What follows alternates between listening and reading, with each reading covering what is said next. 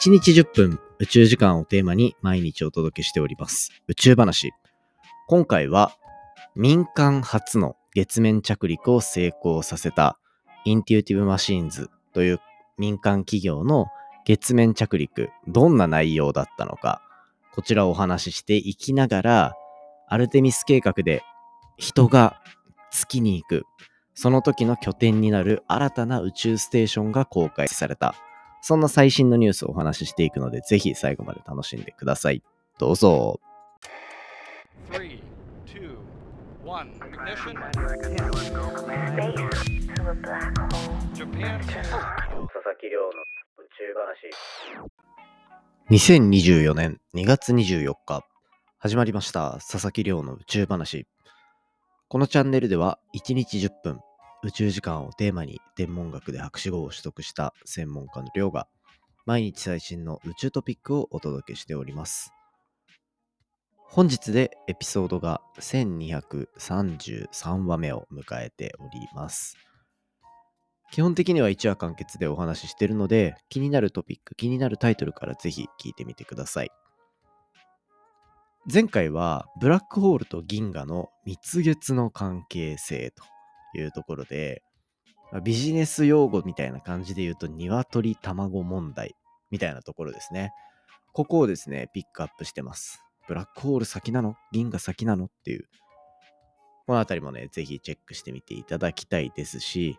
明日、日曜特別会って感じになってるので、1週間振り返りながらいろいろお話できるかなと思います。ぜひですね、チェックしてください。よろしくお願いいたします。そんな感じで、じゃあ早速今日の本題に行きたいと思います。今日の本題は、これ最新の宇宙ビジネスの話、そしてアルテミス計画が向かう先の話、していきたいと思います。これさすがにこれ宇宙話好きのみんなはニュースで見かけてるかもしれないですね。まず最初お話しするのはアメリカの宇宙スタートアップインテューティブマシーンズが打ち上げた月面着陸船昨日ですね無事月面着陸を成功させたというニュースが入っておりました。すごいですね。こちらですね、民間企業初、民間企業世界初となる月面着陸の成功ということになるので、もう、もうなんかいいですよね。日本5カ国目とかそう言ってる感じじゃなくて、もう民間っていうくくり、全部の中で一番最初。これがインテューティブマシーンズという会社になりました。宇宙好き、宇宙に興味を持ってる人じゃないと、もしかしたらピンとこない名前なのかもしれないですが、宇宙界隈では結構有名なな企業ですね。インテューティブマシーンズ。2月の15日にスペース X のファルコン9ロケットにて打ち上げられたインテューティブマシーンズの月面着陸船ノバシー。これ愛称がお、お、オデスオデッセイみたいな、お、お、オディッシュスみたいな 感じなんですよ。はい。で、この月面着陸船は、昨日、ちょうどこの放送から見ると昨日ですね、2月の22日、日本時間だと23日ですかね、月面着陸にアプローチし始めて、無事に成功したと。で、このインテューティブマシーンズは、この間のスリムとかとは違って、もうとにかく燃料で、早く、燃料バーって使って、早く月、月までたどり着くと。で、月の周りでぐる、こう、調整しながら、月面にバーって降りていったっていう、そんな感じですね。で、これは、この間、ポッドキャストのエピソードの中でもお話しした、月面の GPS みたいなところに比較的近い話が、まあ、組み込まれてくる内容になってます。どういうことかっていうと、これ、1229はですね、NASA が取り組む月面 GPS のファーストステップっていうことで、上空、月面の周りをぐるぐる回ってる衛星から、レーザーを打ち込んで、その反射光でどこにいるかを把握することができるようになっている。まあそんな L、えっ、と、LOLA って呼ばれるシステムがあって、その反射鏡も搭載してるんですね。なので、これからこう月面着陸本当に成功して今どこにいるのかみたいな、そういった確認にも広がっていくし、まあ、他にもいろいろ装置積んでいるので、これから月面での仕事っていうのをしてくれる予定になっていると思うと、かなり面白い、ワクワクするのが、ニュースが待ってるんじゃないかなっていうところですね。で、ちなみに、で、今回のこの月面着陸、成功したということにはなってるんですが、なってるんですがよ。何かっていうと、着陸、綺麗に着陸できたかで言うと、ちょっと微妙なところ。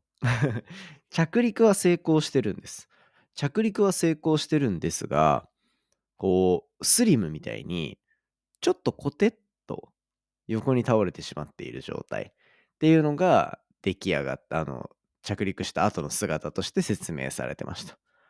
スリムはもう頭からズボって感じだったじゃないですか。で、このインテュイティブマシーンズの、ね、ノバシーに関しては、なんて言うんだろうな。うんと、横に倒れちゃった。90度横に倒れてしまったみたいな状態ですね。こういう風になっているということになっていて、なんか日本人とかからすると、あ、スリムみたいで可愛いなっていう風に見える、そんな姿が見れるのが、この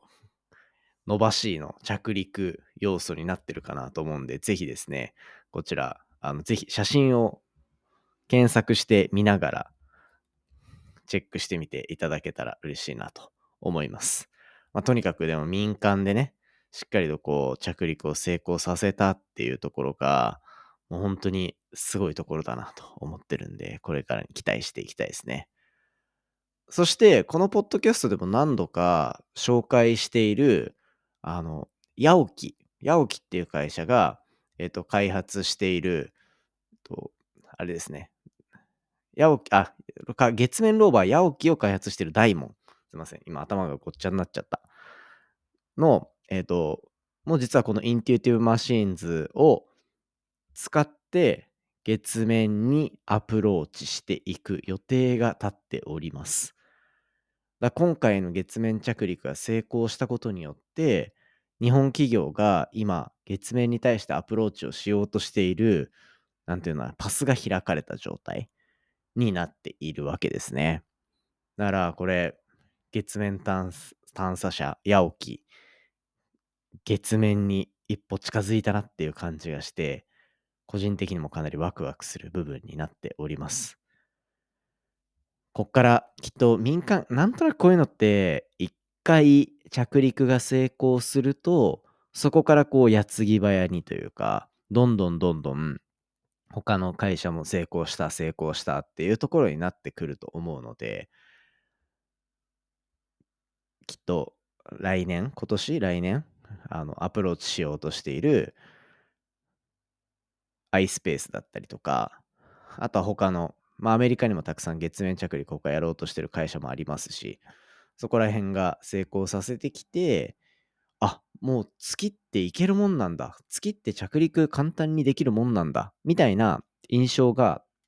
世界中に広がっていくフェーズがやってくるんじゃないかなと思っております。みんなで期待していきましょう。はい。という感じで、これがもう最新のニュースとしては最高の内容で、あともう一つ今日紹介したいなと思ってたやつ、ちょっとサクッといくと、アルテミス計画、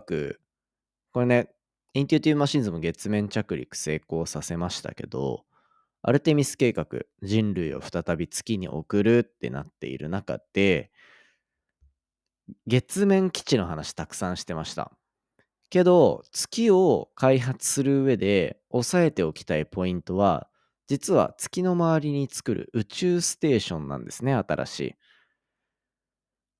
で、これ、ゲートウェイと呼ばれるもので、なんかこう東京の人だと高輪ゲートウェイをなんとなく想像してしまう名前なんですけど、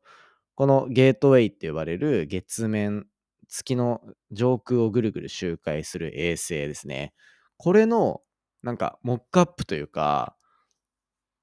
どういう施設を作ろうとしてるのかっていう、まあそのもの自体の公開っていうのが、実はイタリアでされたということになってます。これもうなんかパッと見は正直今までの宇宙ステーションとそんなに変わらないかなっていう感じはしますね。あの、つくばの JAXA のビジターセンターとかに行ってみると、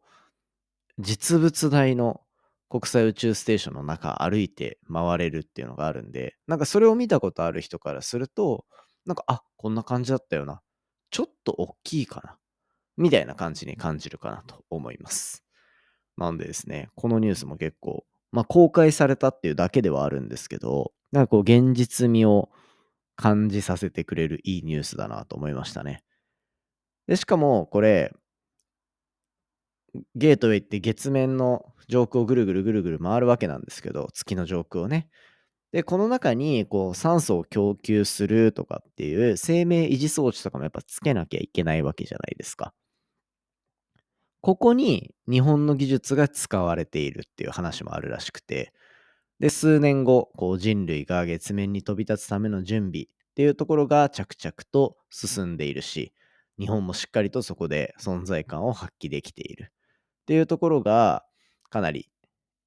いいニュースだったんじゃないかなっていうことで、まあ民間の月面着陸成功もあったし、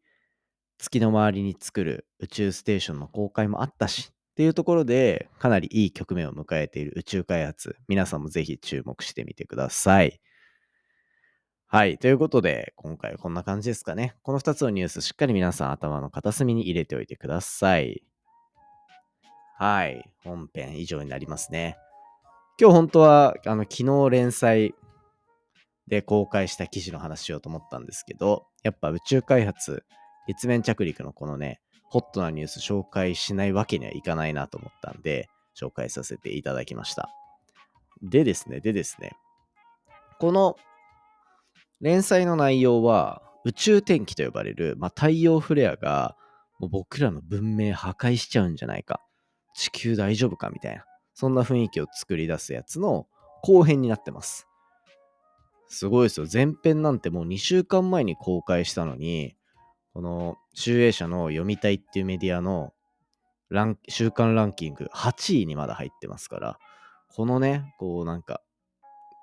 イケイケおせおせな雰囲気っていうのは、ぜひ乗っていきたいなと思ってるので、こちら後編もぜひ聞いてみて、見てみてください。このお話は明日、日曜特集して月曜日に話そうかなと思います。月曜日にこちらお話ししてってやるので、月曜までに絶対にみんなこれ読んでおいてくださいね。概要欄にリンク貼っておきます。よろしくお願いします。ということで、今回は以上にしていきます。今回の話も面白いなと思ったら、お手元のポッドキャストアプリでフォロー、フォローボタンの近くにある星マーク、こちらでレビューいただけたら嬉しいです。番組の感想や宇宙に関する質問については、Twitter のハッシュタグ宇宙話だったり、Spotify、Apple のレビューからぜひよろしくお願いいたします。それではまた明日お会いしましょう。さようなら。